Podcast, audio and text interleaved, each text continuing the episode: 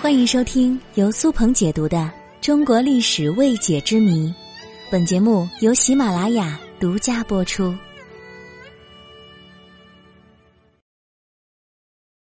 中国的医学界为何称作杏林呢？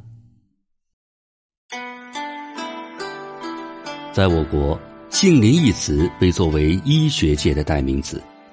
人们会将医术高明的大夫称为杏林高手，这是为什么呢？本集我就和大家聊一聊杏林的来龙去脉。医学与杏林原本是没有任何关系的两件事物，人们之所以把二者联系起来，甚至以杏林作为中国医学界的代名词。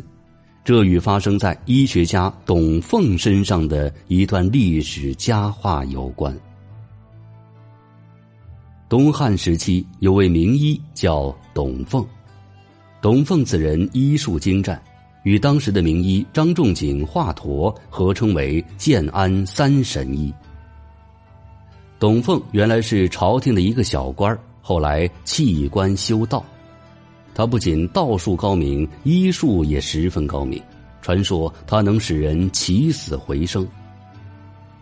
董凤学成了一身医术之后，立志为百姓造福。他喜欢游历，边行医边学习边旅游，以提高自己的见识，增长自己的医术。话说有一年，董凤行医游历到了安徽凤阳，他看到当地的人生活十分贫穷。就找了一处山上住了下来，他一边行医，一边教人种植南方的果树，以改善他们的生活水平。值得一提的是，董凤这位神医视金钱如粪土。他看病有个特点，就是不收取病人任何的现金礼物，而是对病人有要求：如果把你的病治好了。重病者得为他在山上栽种五棵杏树，轻病者要栽种一棵杏树。就这样，天长日久，经他手治愈的患者不计其数。十多年过去了，他所住附近不知不觉已有了十万棵杏树，渐渐的形成了一大片杏林。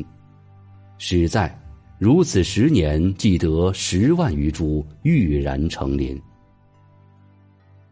每年杏子成熟的季节，董凤又将杏子变卖换成米面粮油，救济受灾的百姓和过往的行人。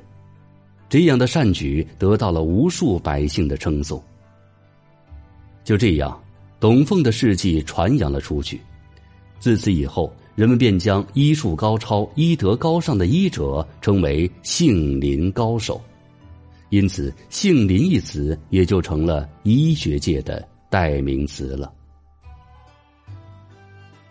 俗话说：“救人一命胜造七级浮屠。”董凤的一生救死扶伤，声名远扬，他的杏林佳话也必将口口相传，历久弥新。董凤虽然斯人已去，但是杏林佳话的故事却一直流传至今。据说，元代著名的书画家赵孟俯也因为被名医严子成治好了病，感激之下，他画了一幅《杏林图》送给对方。由于名人效应，这幅画也让杏林更加的口碑远播了。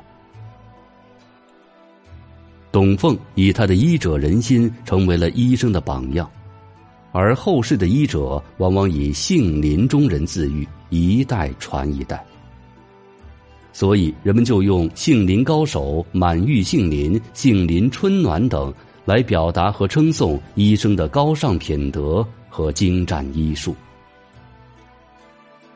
现在，我国的一些地区疫情仍在蔓延，冲在第一线的是医护工作者，他们是这座城市、这个国家的英雄，值得我们每一个人去学习。